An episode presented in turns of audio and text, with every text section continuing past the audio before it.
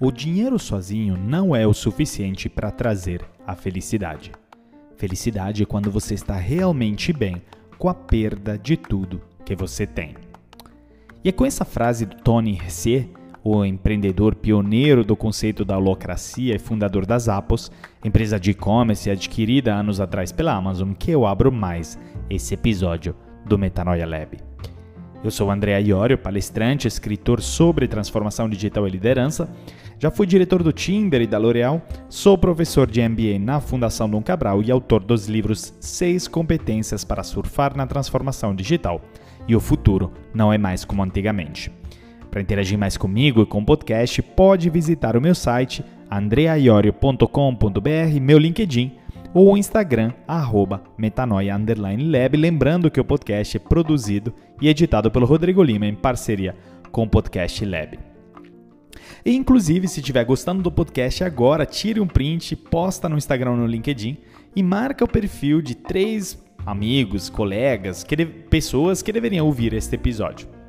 Pois vai ser incrível saber que você também é um metanoia lover. E agora tenho que dar uma notícia que não é para deixar triste ninguém, mas sim para alegrar. O Metanoia Lab vai dar uma pausa no episódio 50, para se preparar para sua segunda temporada, que eu tenho certeza será ainda melhor. E isso foi pensado por dois grandes motivos. Primeiro, eu, Andrea, preciso tomar uma pausa de reflexão para caprichar ainda mais no formato e no repertório do podcast. Ao mesmo tempo, percebo que muitos Metanoia Lovers não conseguem acompanhar todos os episódios devido ao volume, e essa pausa será ótima para recuperar o atraso. Agora, quanto vai durar essa pausa ainda não sei, mas não vai ser longa. Eu avisarei. É... E também não desanime, se até o episódio 50 nós chegarmos a 5 mil followers no Spotify, considerando que estamos com 3.400 agora, eu irei produzir mais 5 episódios dessa temporada antes da pausa, até o número 55. Então tá pronto para recomendar o Metanoia para todo mundo que der? Pois é, só compartilhar o link desse episódio, bora, rumo aos 5 mil. Mas voltando ao nosso episódio de hoje, o Tony Hsieh, ele foi criador e ex-CEO da rede de varejo online de sapatos Sapos, que foi adquirida pela Amazon e temos que começar eh, no papo de hoje com a notícia mais recente, infelizmente. Ele faleceu no 27 de novembro de 2020, aos 46 anos, em um incêndio em sua casa no estado norte-americano do Connecticut. Ele tinha recentemente se aposentado do seu cargo executivo na Zappos em agosto de 2020 e estava se dedicando a outros projetos. O Tony nasceu e cresceu na Silicon Valley, né? em São Francisco, na Califórnia. Sua primeira empresa, a Link Exchange, foi vendida para a Microsoft quando ele tinha apenas 24 anos. Após se formar em Harvard em 1999, montou a empresa de venture capital Venture Frog, que se juntou à construção da loja de e-commerce de sapatos shoesite.com, que se transformaria nas Apples. Em 2009, ele vendeu sua participação na empresa para a Amazon por 1,2 bilhões de dólares, mas seguiu à frente do negócio até sua aposentadoria três meses atrás. Residente em Las Vegas, o Tony liderou um movimento para revitalizar o centro da cidade. Em 2013, ele mudou a sede das Apos para o prédio que abrigava o Las Vegas City Hall e anunciou um investimento de 350 milhões de dólares para o desenvolvimento dessa região. Ele era conhecido por um, ser um visionário nos negócios, é, começando pela popularização do conceito de holacracia, uma nova metodologia e estrutura organizacional que ele implementou nas Apos de forma super inovadora e da qual ele nos fala no próximo áudio. Ouça só. So it's interesting because uh, it, it's the headlines have talked about no hierarchy, and that's actually not true. There still is a hierarchy. The difference is in a typical organization, it's a hierarchy of people, mm. and under Holacracy, it's a hierarchy of purpose. And so there's a purpose for the company, and and, and, and that's called the general company circle. And then within the circle, there's roles and multiple sub-circles, and then it kind of cascades down to that. And the other interesting thing is, in a now imagine this hierarchy of multiple circles, and within each circle there are roles. You, for example, can fill roles in maybe seven different circles that each has its own separate purpose. And so there still is a hierarchy, but it might be, you might be lead link of, if you and I were in the same circle, you might be the lead link of that circle, and in another circle, I might be lead link. And so it allows employees to really be involved in different areas of the company and versus just being pigeonholed into their one specific job function. And so the ultimate goal is for employees to really find that intersection between what they're passionate about, what they're good at, and what's going to move the company forward. É interessante porque as manchetes falaram de nenhuma hierarquia, mas isso não é verdade. Ainda existe uma hierarquia. A diferença é que numa organização tradicional se trata de uma hierarquia de pessoas, enquanto em uma holacracia é uma hierarquia de propósitos. Existe de fato o propósito da empresa, isso é chamado de círculo geral da companhia, e tem papéis e múltiplos subcírculos e eles cascateiam disso. Outra coisa interessante é você imaginando agora essa hierarquia de círculo, círculos múltiplos, e dentro de cada círculo tem papéis, e você, por exemplo, pode preencher uma vaga em sete círculos diferentes, onde cada um tem seu propósito diferente. E por isso ainda existe uma hierarquia mas você pode ser o lead link desse círculo. Ou seja, se eu e você estamos no mesmo círculo, eu posso ser o lead link com outro círculo. Isso permite aos colaboradores estarem envolvidos em áreas diferentes da companhia contra simplesmente fazer uma função específica apenas. Por isso, o objetivo final é que os colaboradores achem aquele elo entre a própria verdadeira paixão, no que eles são bons, e o que fará a companhia crescer.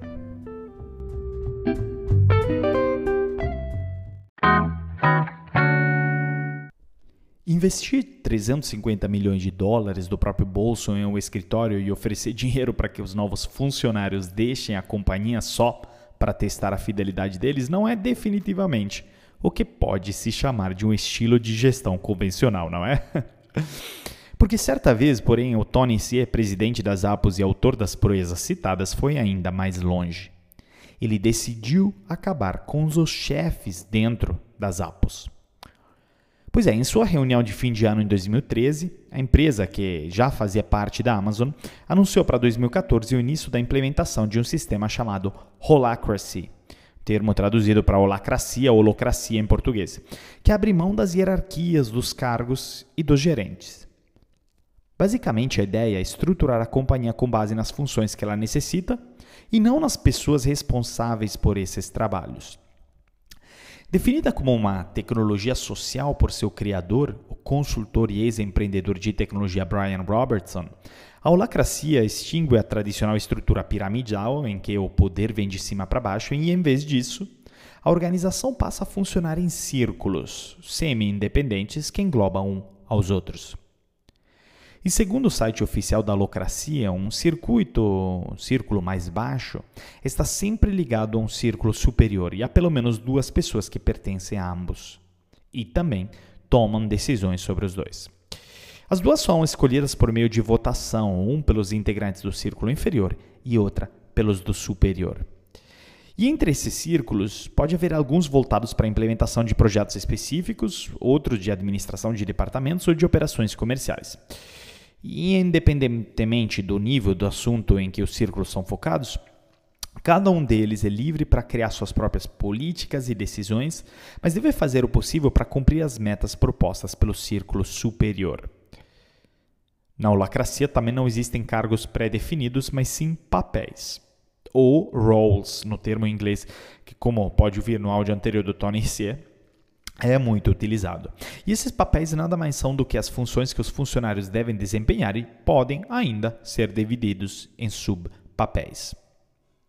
Agora, a ausência de chefes e gerentes, porém, não significa que não há profissionais que orientam os outros na empresa, igual o Tony disse na frase anterior, que não é verdade que não tenha hierarquias. Porque no sistema, há funcionários que têm a função de direcionar as pessoas para determinados papéis e também de retirá-las deles mas que não têm autoridade para definir o que elas devem fazer. Porque as tarefas a serem realizadas por cada papel são definidas por reuniões de governança com participação de todos os integrantes de cada círculo. Ou seja, o trabalho de cada funcionário na empresa está sendo supervisionado, mas não haverá chefes com autoridade para assumir a direção de carreira de seus subordinados, como acontece no modelo tradicional. Parece muito diferenciado, não é? Eu, pessoalmente, nunca trabalhei num contexto desse e o meu medo é que seja um grande caos. Mas nas Apos, provou não ser. E outras empresas também, como o Medium, o site de textos e notícias fundado pelo Evan Williams, o cofundador do Twitter, funciona como uma holacracia. Ou também na Califórnia, nos Estados Unidos, cada um é, dos cerca de 500 funcionários da produtora de tomates Morningstar é chefe de si mesmo. E olha só, a companhia é líder mundial do mercado na produção da fruta. Mas vamos entender então se holacracia é mesmo este caos como você ouviu Tony C falando, não é uma falta de hierarquia, mas sim uma hierarquia diferente de propósitos. E quem é um ouvinte atento aqui do Metanoia Lab já deve ter reconhecido que a holocracia soa como uma metodologia ágil. Peraí, Andrea, qual a relação entre elas, então? E quem melhor do que o Jeff Sutherland, o cofundador do Scrum, que é uma metodologia do Agile, para nos explicar isso e a sua visão. Ele diz que afinal a holocracia existe há muito tempo. Quer dizer, por mais de uma década ele foi professor de faculdade de medicina, é, pesquisando os sistemas biológicos e modelando-os matematicamente. E o que ele notou foi que quando você tenta modelar matematicamente o corpo humano, percebe-se que ele é uma holocracia. Porque na verdade não é ninguém realmente dizendo a ninguém o que fazer lá. Pelo contrário, se você em sua mente começa a tentar dizer a seu corpo o que fazer, você acabará tendo pressão alta e estresse. Estraga as coisas. No entanto, porém, existe uma hierarquia de coisas. Então, como funciona isso? Existe uma hierarquia, mas não há ninguém dizendo a ninguém o que fazer. Pois é, nos primeiros dias do Scrum, que era a maneira do Jeff responder a uma grande mudança na carreira dele, onde ele foi trazido da faculdade de medicina para um grande banco que administrava 150 outros bancos e filiais, é, ele era o vice-presidente de sistemas. Então, o que, que acontecia era que todo grande projeto sempre estava atrasado e tudo que a gerência, o middle management, estava fazendo era torná-los mais atrasados ainda. Porque a maioria pensa: ah, se eles estão atrasados, vamos fazer mais reuniões. Ou se eles estão atrasados, vamos ter mais relatórios. Se eles atrasarem, vamos ter mais microgerenciamento e assim por diante. Só que nada disso funciona. Isso só piora. E ele se inspirou na Bell Technologies, que na época era uma das empresas de tecnologia mais de ponta. E uma das primeiras coisas que ele descobriu é que o Bell Labs eliminou os cargos. Cada pessoa era membro de uma equipe técnica. E eles fizeram uma grande quantidade de pesquisas mostrando que o desempenho das equipes era baseado na forma como as equipes se comunicavam. Que o primeiro princípio do Agile e o que quebrava a comunicação eram os títulos especializados. Então, eles simplesmente se livraram deles. Não havia mais nenhum. E enquanto montavam um sistema de Scrum, a primeira coisa que também o Jeff fez foi livrar dos títulos do pessoal que trabalhava com eles. Todo mundo era apenas um membro da equipe. E estudando também o professor Tanaka, o japonês que na verdade implementou o sistema da Toyota, é, e de como alguma dessas empresas enxutas funcionam como usam equipes multifuncionais e gerenciam as equipes, eles notaram que tinham se livrado dos gerentes. A Toyota afinal disse: não vamos mais ter aquele chefão estilo General Motors que diz às pessoas o que fazer. Isso retarda as coisas. Vamos ter um líder de equipe que é um líder facilitador, que afinal parece um Scrum Master. Ele vai ajudar a equipe, não dizer a eles o que fazer. E a verdade que eu, Andrea, vejo muito é que muitos gerentes não sabem o que vai deixar o cliente muito feliz. Eles simplesmente não sabem disso. Precisamos fazer com que as equipes respondam ao cliente e a pessoa que sabe o cliente precisa e não tentando agradar um gerente que fará uma avaliação de desempenho sobre a gente. e a gente faz isso o tempo todo. E assim que a gente vê como a holocracia e metodologias ágeis estão estreitamente relacionadas, na forma com que elas atacam de frente o papel do gerente. E isso é tão inovador e fora da caixa que pensamento linear, por analogia, não leva a desafiar crenças dessa forma. Nunca teríamos chegado lá. Precisamos de mais. Precisamos nos colocar por um momento dentro da cabeça do Tony e fazer o que ele chama de experimentos de ideias. Você já ouviu esse termo? Então ouça só agora o Tony C. nos falando disso. I always like doing these uh, thought experiments, and, and so uh, one way to think about it is if uh, if money were no issue, if you had infinite money, what would you do? Or or the counter to it is if everything was free, or if this one thing was free, then what would you do differently? And, and so I think uh, that can help spark the initial ideas. And then once you kind of have the crazy out there idea, then you work backwards and make it more into reality. For example, a lot of com- startup tech companies have problems hiring tech talent. So, what if there's a line out the door of amazing engineers? Then, what would you do differently? And then that might shift the thinking into okay, how do we get a line out the door of, really talented engineers and and and make that the problem, the real problem that you're trying to attack? Or, or actually, back to Zappos history. Uh, in the early days, we had trouble hiring people that were really good buyers and good at merchandising.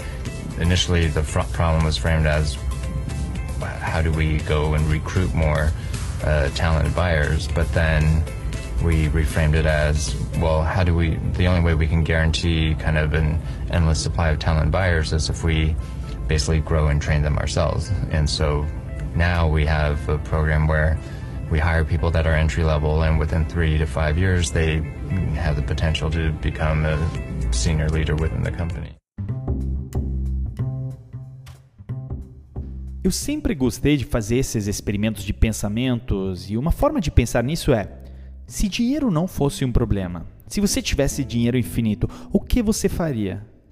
O oposto disso é: se tudo fosse grátis, e se essa coisa específica fosse grátis, o que você faria de forma diferente?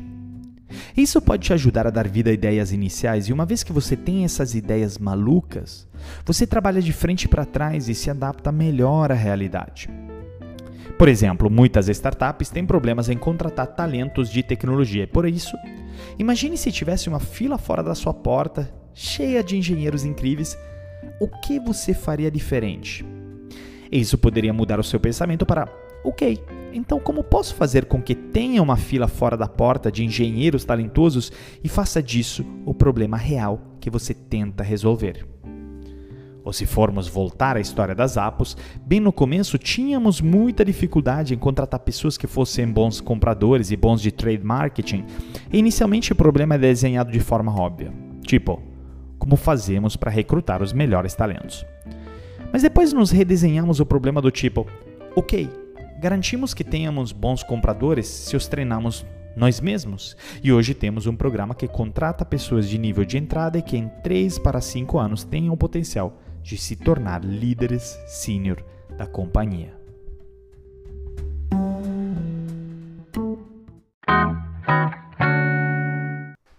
Pense na seguinte situação: um barbeiro é muito específico em relação ao seu trabalho. Ele faz a barba a todas as pessoas que não se barbeiam é, e para ninguém que se barbeia. Então, o barbeiro se barbeia porque não demora muito para ver a contradição. Se ele fizer isso, ele não poderá.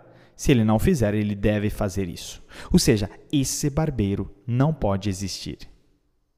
E esse barbeiro que não existe, pois na vida real não tem essas restrições todas, é frequentemente usado para ilustrar um quebra-cabeça mais abstrato conhecido como paradoxo de Russell. Porque em 1901, o matemático e filósofo Bertrand Russell estava investigando a teoria dos conjuntos, uma maneira formal de definir e lidar com grupos de qualquer coisa. E na época, uma das suas ideias centrais era que para cada propriedade que você pode definir, deve haver um conjunto. Existe o conjunto de todas as coisas verdes e o conjunto de todos os números inteiros, exceto 4, por exemplo. Você também pode definir conjuntos de conjuntos, digamos, o conjunto de todos os conjuntos que contém exatamente dois elementos.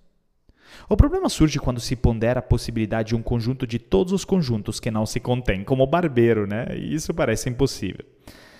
E esse paradoxo expõe contradições em grande parte da matemática da época, forçando Russell e outros a tentar desenvolver bases lógicas mais intricadas e complexas para a matemática.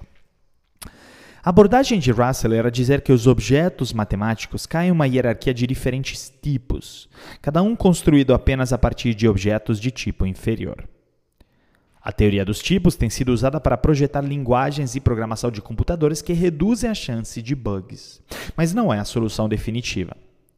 Porque mais de um século depois, os matemáticos até hoje estão ainda discutindo sobre o paradoxo de Russell e eu, Andrea, certamente não vou ter a resposta para você neste podcast. Mas na verdade, esse exemplo me ajudou a introduzir um conceito. Porque este é o exemplo perfeito de experimento de pensamento, o thought experiment, como chamava o Tony Hsieh. E o que são experimentos de pensamento? Na verdade, eles começaram na área da filosofia e a definição oficial é que é um meio com o qual alguém realiza um processo intencional e estruturado de deliberação intelectual a fim de especular dentro de um domínio de um problema especificável sobre potenciais consequentes ou antecedentes para um determinado antecedente ou consequente. Esta é a definição do Yates de 2004. Oi? Deu para entender algo? Não muito. Então vamos mais a fundo, vamos junto. E de fato, então, o que é isso? E por que nos precisamos fazer esse tipo de experimentos? O objetivo, na verdade, é estimular a especulação, o pensamento lógico e a mudança de paradigmas. Os experimentos mentais nos empurram para fora da nossa zona de conforto, forçando-nos a enfrentar perguntas que não podemos responder com facilidade. Pois eles revelam que não sabemos tudo e algumas coisas não podem ser conhecidas.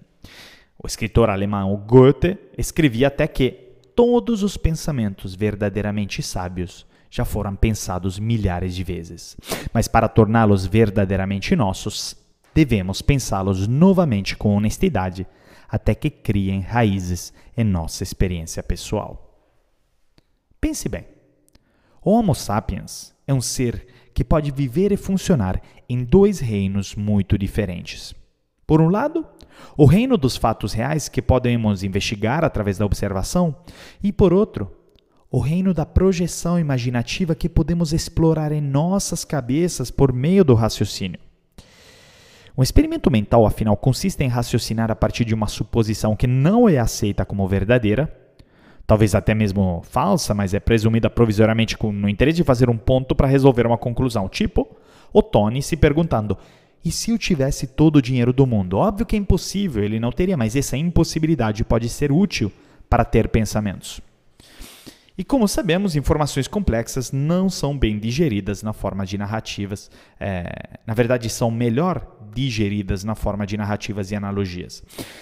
Muitos experimentos mentais usam esses formatos para torná-los mais acessíveis. E mesmo aqueles que não têm conhecimento sobre um determinado campo podem construir esse entendimento por meio de experimentos mentais. O objetivo é condensar os princípios primos em uma forma que possa ser compreendida por meio da análise e reflexão. Alguns incorporam evidências empíricas, olhando para elas de uma perspectiva alternativa. E os benefícios uh, né, dos experimentos mentais, em oposição à né, ruminação sem objetivo, é a sua estrutura.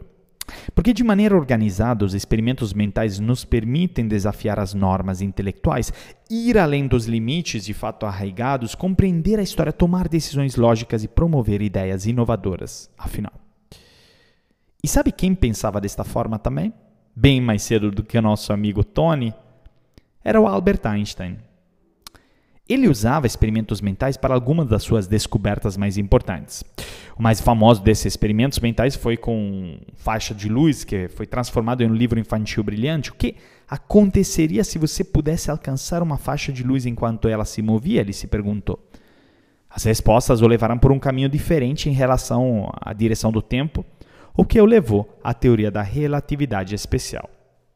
Tudo bem na física, mas como que isso se aplica aos negócios? Você deve estar pensando. Até certo ponto, as profissões de negócios já realizam esse tipo de análise implicitamente. Pense bem. Executivos ou estrategistas, consultores irão pesar absolutamente sempre os prós e contras de uma abordagem considerando todos os resultados. E o elemento exclusivo dessa metodologia é o foco em testar o que é que aconteceria se esses elementos, né, de fato, uh, se eles uh, se tornassem realidade, em vez de avaliar de forma independente a probabilidade de cada cenário. Porque lembre-se que primeiro assumimos sempre que cada premissa é verdadeira e determinamos o resultado condicional, em vez de testar a premissa quanto à sua solidez sozinha, certo? Então, depois de determinar o que teria que acontecer para que esse cenário se tornasse realidade e o que isso nos diria sobre as possibilidades, podemos fazer um julgamento de valor. Somente depois de determinarmos o escopo total deste mundo possível, cruze a referência do que sabemos ou sobre o que temos certeza para avaliar o alinhamento. E essa metodologia permite avaliar com clareza o conjunto de resultados possíveis, revelando os pressupostos que fazem com que cada situação, né, eh, então, e revelando qualquer lacuna de informação, sem limitar a nossa análise inicial às nossas crenças anteriores. E utilizar a metodologia de experimento mental certamente não eliminará a necessidade de outros métodos de resolução de problemas. Em vez disso, é mais uma ferramenta no arsenal estratégico que pode ser fornecida por outra disciplina, ajudando os líderes de negócio a organizar informações e testar suposições de maneira sistemática e lógica. Agora, confrontar suas opiniões é sempre bom e importante, mas depende também muito de com quem você se confronta.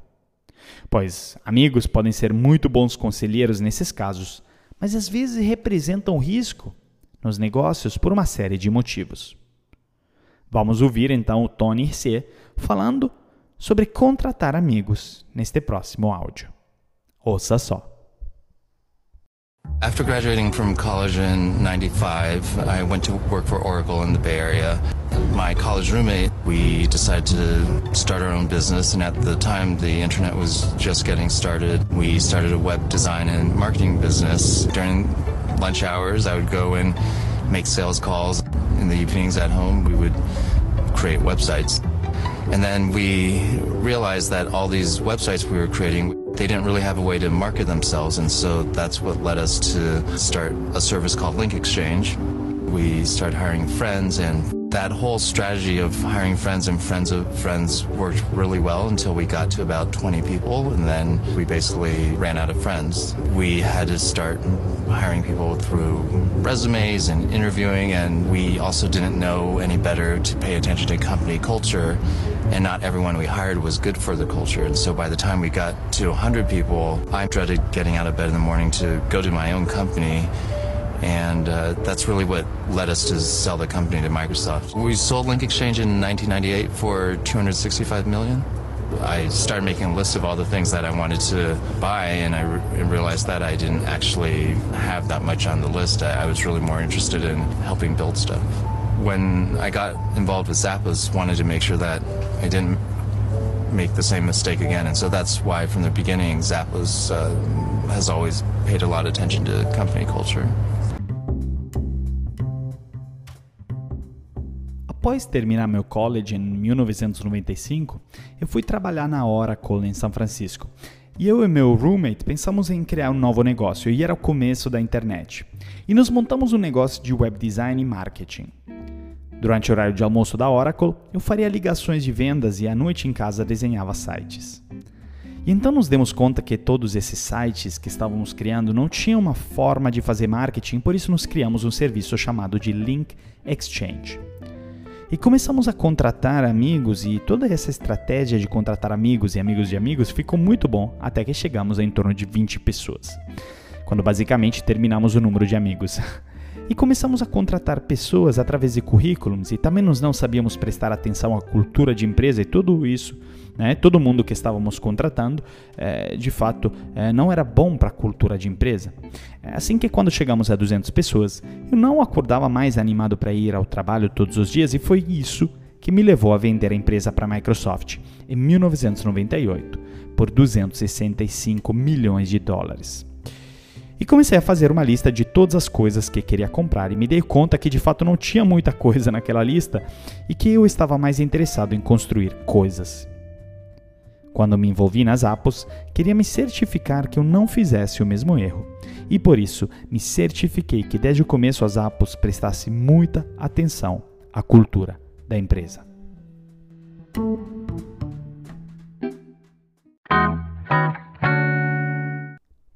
Em agosto de 2020, logo após o Tony se mudar para Park City, no Utah, ele esperava ansiosamente por uma visitante, a cantora Jewel.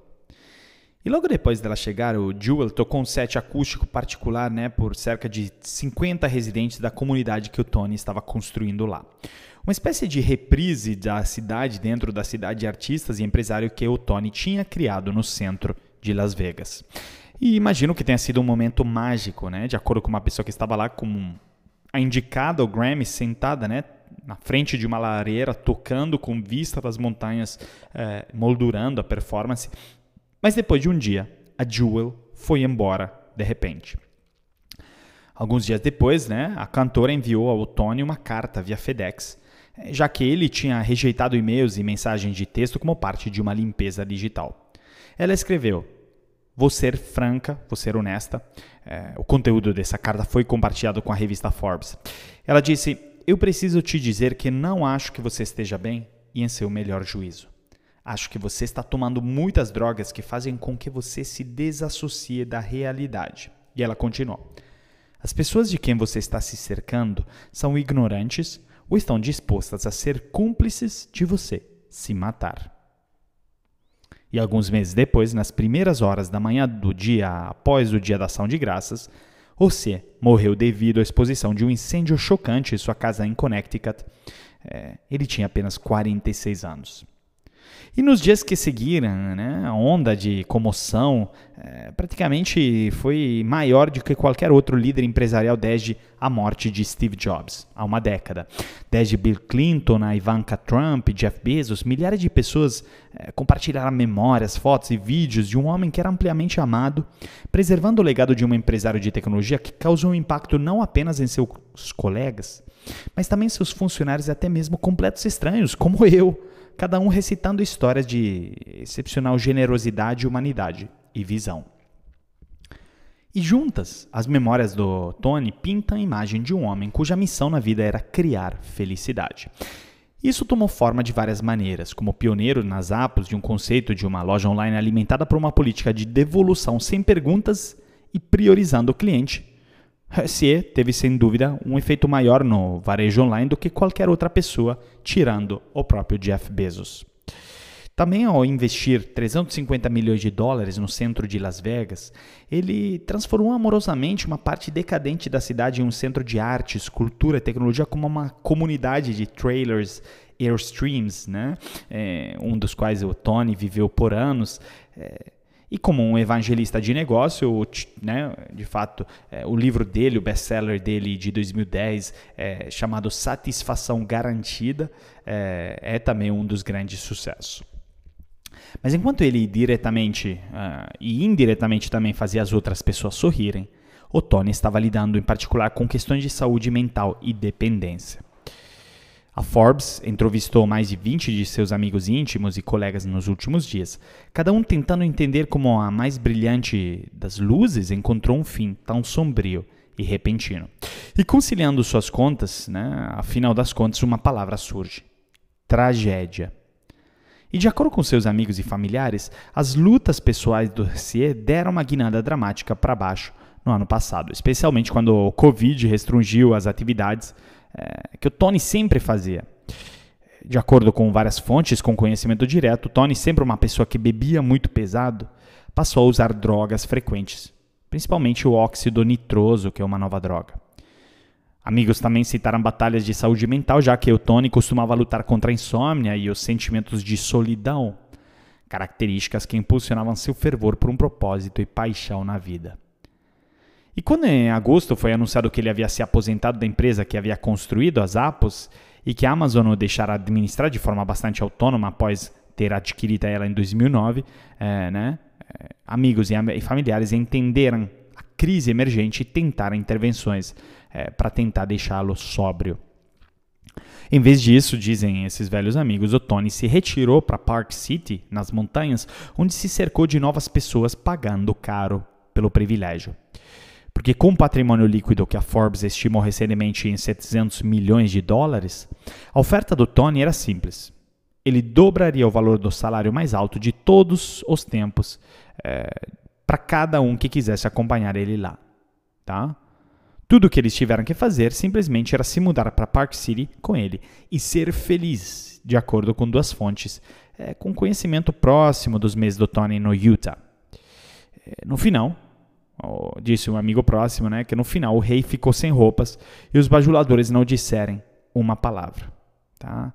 Então, de fato, com a ajuda da família, né, alguns amigos tentaram interromper isso, mas a maioria das pessoas aceitaram esse, digamos, uh, ideia maluca de alguém que estava obviamente doente, né? encorajando o seu uso de drogas, uh, ou até tacitamente, mas sem intervir. E de fato, para ele era muito difícil ficar sozinho, e por isso talvez ele fomentou tanta conexão humana e felicidade. Mas existia um vazio muito grande. E em última análise, essa pode ter sido um problema fatal. Porque quando você olha ao redor e percebe que cada pessoa ao seu redor está em sua folha de pagamento, em você, então você está em apuros, escreveu a Jewel, a cantora, naquela carta de agosto. Ela finalizou: Você está com problemas, Tony. E convenhamos, o fim do Tony C foi realmente trágico. Eu fiquei extremamente chocado com a notícia da morte dele, eh, mas ainda mais com esses relatos sobre tudo o que acontecia na vida dele. Inclusive, esse é o motivo pelo qual eu, André, nunca coloco no dinheiro a esperança da minha felicidade, pois sei que não existe uma correlação clara, pelo contrário, eu diria. E olha para a tragédia grega do Tony, que inclusive continuaria a ser idealizada se não tivesse morrido, pois só com a sua morte trágica começou a se explorar mais a fundo na vida dele e nos demônios dele. E um fio condutor recorrente que eu acho super interessante explorar é o tema dos amigos porque nos vemos que até a morte do Tony, ele adorava se cercar de amigos. E agora, eu acho que contratar e trabalhar com amigos pode ter as suas vantagens, mas muito de frequente as desvantagens superam elas e o saldo é negativo. E a maior desvantagem, entre outras, para mim é que amigos tentam te proteger às vezes da dura realidade da vida dos negócios e isso pode ser extremamente perigoso. Olha só, tem um artigo recente da Forbes do título Friends Don't Let Friends Hire Friends. Ou seja, amigos não deixam amigos contratar amigos, que diz que afinal contratar amigos é a melhor forma de tornar o seu escritório em uma novela mexicana, tá? Até porque quando você traz um amigo, seu relacionamento com essa pessoa e toda a sua equipe muda drasticamente e permanentemente. Porque de repente, a pessoa que era seu confidente emocional agora trabalha para você. Agora você tem que estabelecer um relacionamento profissional semelhante à forma como trabalha com outros funcionários e relegar a sua amizade para depois do expediente e nos fins de semana. As pessoas em sua equipe ficarão desconfiadas, até mesmo é, com esse cheirinho de favoritismo em relação ao seu amigo. Ele temem que o amigo seja seus olhos e ouvido ao mesmo tempo no local de trabalho. Então, alguns podem tentar obter favores da pessoa, enquanto outros podem se sentir ameaçados e manter uma distância fria. Nenhum deles é bom para o moral da equipe, convenhamos, né? Então não estou dizendo que é impossível trabalhar de forma eficaz com amigos, mas se você está pensando em contratar algum amigo, mantenha os olhos abertos e faça o seguinte: primeiro, tenha certeza que o seu amigo seja a pessoa mais qualificada para esse trabalho mesmo. Parece óbvio, mas não é. Segundo, tenha uma conversa aberta sobre expectativas e performance. Terceiro, estabeleça limites entre a sua relação profissional e pessoal. Quarto, esteja preparado a mandar o amigo embora, porque se você não estiver, nem contrate. E quinto, tenha certeza que está disposto a sacrificar a sua amizade.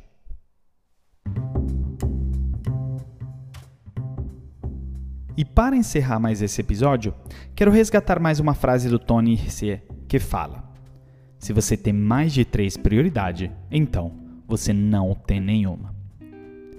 Isso me faz pensar muito mais ainda nesse começo de ano, onde queremos cumprir listas de resoluções longas e cheias, ainda mais nesse 2021, onde colocamos a esperança de um ano melhor, certo?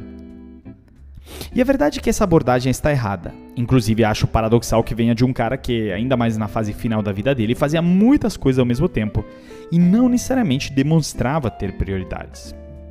Mas ao refletir sobre a vida e morte do Tony, eu não posso deixar de sentir uma enorme gratidão por tudo que ele nos deixou com suas inovações e espírito empreendedor e bondade ao sempre querer compartilhar tudo isso com os outros. Eu, pessoalmente, li o livro dele, Delivering Happiness, na época da minha faculdade e me inspirei muito nele. E a pergunta aqui com que eu quero te deixar então é, ainda mais nesse começo de ano, você tem claro quais são as tuas três prioridades, ao máximo três? Ou a sua lista está tão cheia que você nem lembra exatamente o que está nela, tá? Porque lembre que assim, mesmo que cheios de prioridades no papel, na realidade, você está tendo, na prática, nenhuma prioridade. Bom, reflita nisso como dever de casa e me conte. Qualquer ideia, dúvida, comentário ou até mesmo reclamação é só entrar em contato pelo site andreaiorio.com.br, pelo Instagram arroba metanoia_lab ou por meu LinkedIn, o Instagram. Ah, e se você gostou desse episódio, tira um print agora, me marca no Instagram, no LinkedIn. Vai ser o máximo saber o que você achou. Um grande abraço e até a próxima quarta-feira às 8h30 da manhã com um novo episódio do Metanoia Lab. E não esqueça que faremos uma pausa no episódio 50.